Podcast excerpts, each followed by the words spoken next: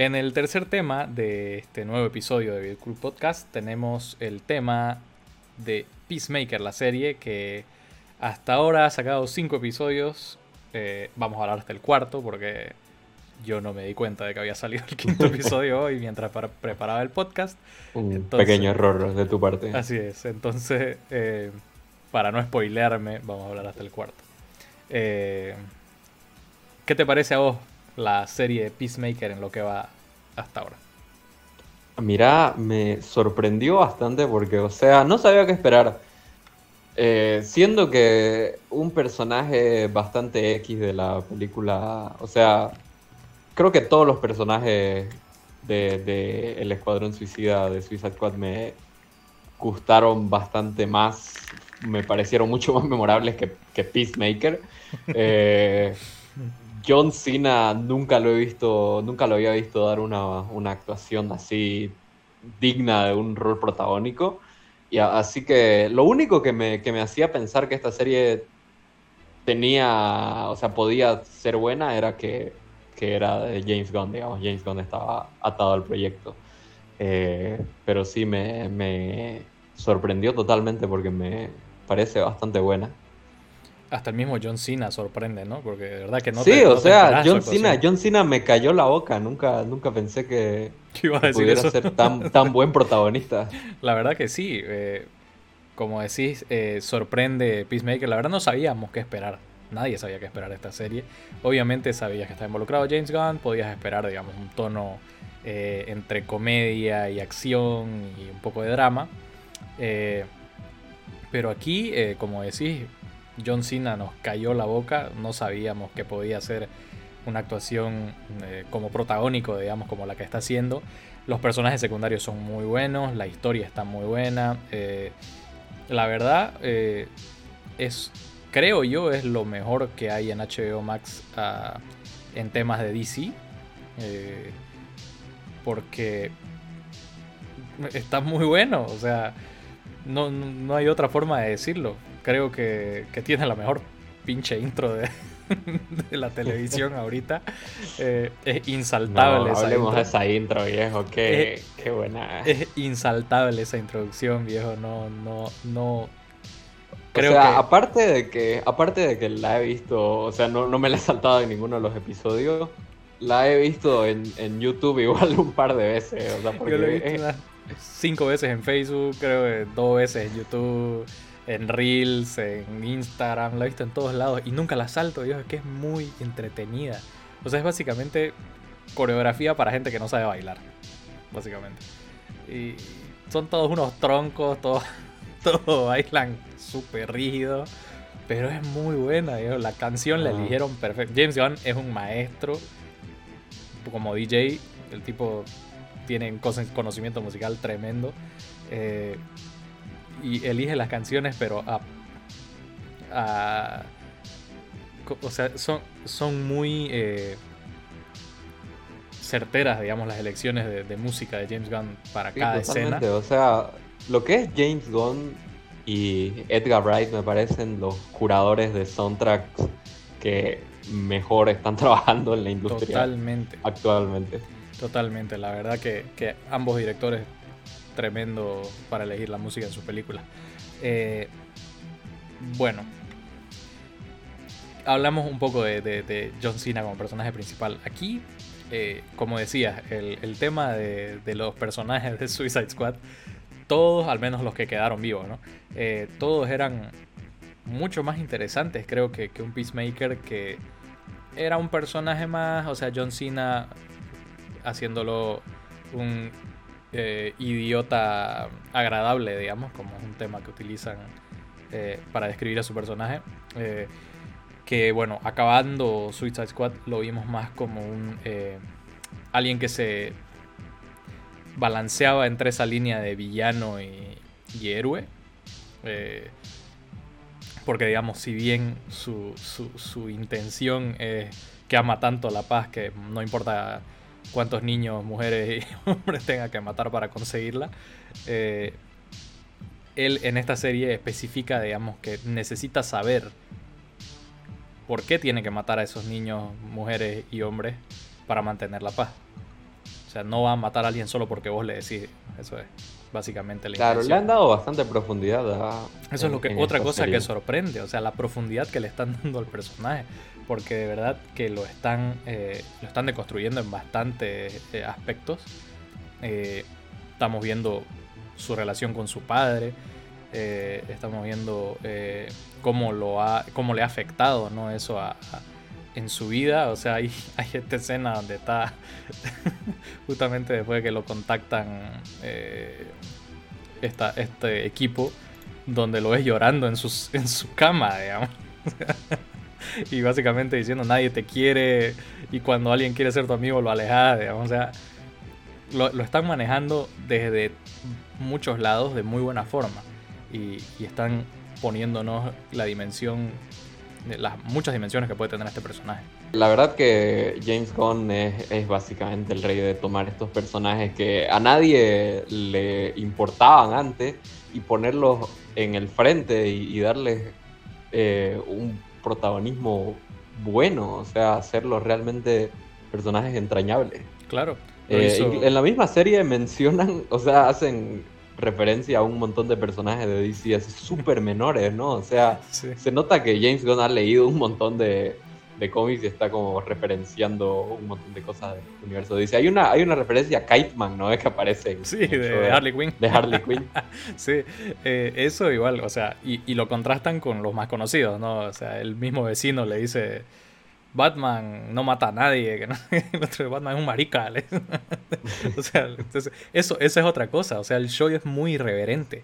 O sea, el show, eh, obviamente, podemos hablar, digamos, de, de, el tema del padre de, de Peacemaker, que es, eh, eh, digamos, este, este personaje que, que sale en los cómics, que es White Dragon, que básicamente es un supremacista blanco, digamos, ¿no? Eh, cuando lo meten preso, la escena que, fue así de, ¿what? ¿Quién es este tipo? Digamos, porque tras que entra a la cárcel, los, los otros prisioneros como que se arrodillan y comienzan a, a, a digamos, ¿no? Hail White Dragon, y, y vos así como, ¿what? O sea, es, no hemos, creo, rascado la superficie de este personaje todavía y creo que va a ser probablemente el gran, creo que puede ser el gran villano de la, de la serie. Eh, aparte ¿no? del tema de las mariposas, que también me parece, me parece algo secundario, porque se han tardado cuatro episodios en decirnos, estas son las mariposas. Este, entonces creo que si bien va a ser algo que esté ahí, no es el conflicto principal, que creo que es más un tema de superar los traumas de Peacemaker causados por su padre. Claro, la verdad que, o sea, es algo bastante recurrente igual en la serie, eh, esta temática de eh, Peacemaker superando los traumas de su padre y igual está la, hija de, Amanda Waller que está tratando de, no sé, vivir bajo el, compás moral súper dudoso que tiene, que tiene su madre, ¿no? No la soporto. A de Bayo. no la soporto, viejo. ¿Por qué? Toma todas las decisiones malas por su fucking conflicto moral y todo el mundo la mira así como que, ¿para qué puta estás en el equipo? Claro, obviamente no me, no, ella no debería, claro, no debería, está, o sea, creo que lo menciona cuando está videollama, eh, haciendo videollamada con ella, que, que, esto es algo para salir de, de, de, lo que sea que tiene que salir y de ahí ya puede dedicarse a lo que ella quiere, Es nepotismo, viejo, nepotismo puro. claro. Yo Amanda Waller le dice, ¿no? O sea, la empatía en este negocio te va a matar, o sea, no te va a ir a ningún lado. Entonces, bueno, sabemos cómo es Amanda Waller. Eh, ¿Vos crees que esta serie... Yo creo que sí. ¿Vos crees que esta serie va a durar más, que una, más de una temporada? Yo creo que sí. La verdad que no creo que se resuelva todo el conflicto en, una sola. Eh, me parece que están construyendo bastantes cosas que, que dan para más historia que, o sea, son, van a ser solo ocho episodios, así que con solo tres episodios yo creo que la van a, la van a continuar en una segunda temporada al, menos. Sí, sí, tendría todo, todo el sentido.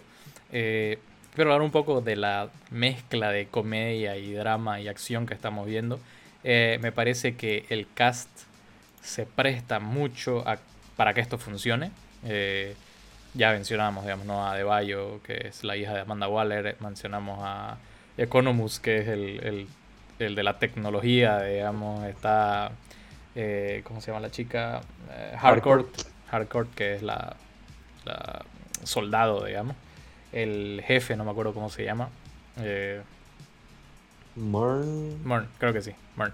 Eh, que es, digamos, el, inmediato superior ¿no? del equipo. Eh, me parece que funcionan, funcionan todos.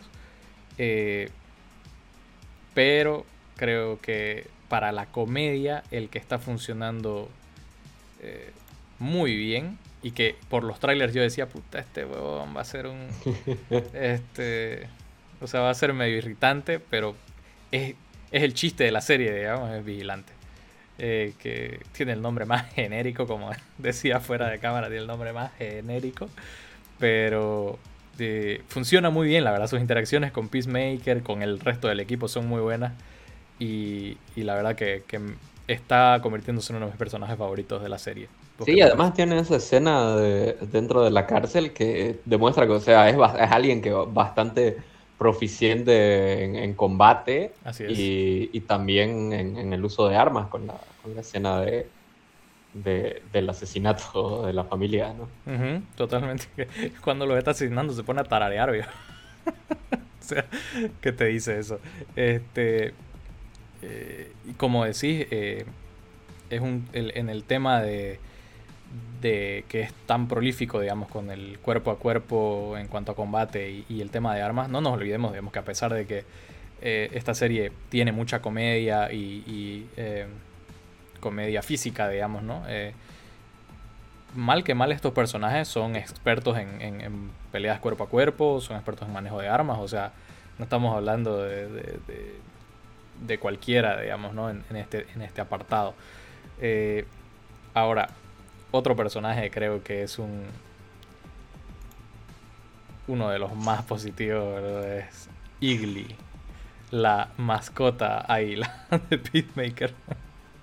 que ya de por sí en la intro nomás cuando entra lo último y abre sus alas así como para finalizar el baile y se acomoda como si como si como si hubiera eh, como si lo hubiera pelado hace, las manos de jazz y se acomoda como si lo hubiera pelado a su lugar, digamos. ¿eh?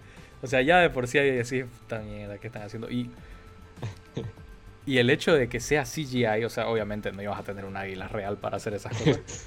Pero Oye, es que está, muy, bien hecho, la verdad que... Está muy bien hecho. O sea, así como que entrenaron un ave, pero, o sea... no. no, pero eh, decían, claro, era una de las preocupaciones de esta serie era que el presupuesto era bastante limitado. Eh, entonces, claro, mm, ahora mostrando, digamos, lo que pudieron decir, la verdad que Illy se ve, pero tremendamente real. Eh, entonces, básicamente lo, están sacando bastante bien este show y a mí me, me alegra tanto esta sorpresa porque de verdad era otra cosa como anterior tema, digamos, que te dije que no esperaba nada de Scream, no esperaba nada de esta serie. Eh, fuera de más locura de James Gunn y la verdad que me está dando mucho más de lo que esperaba.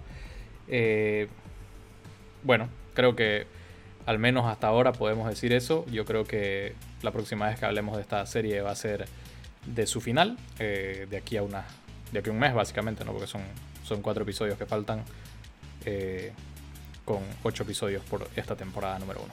¿Qué les está pareciendo a ustedes Peacemaker, la primera temporada?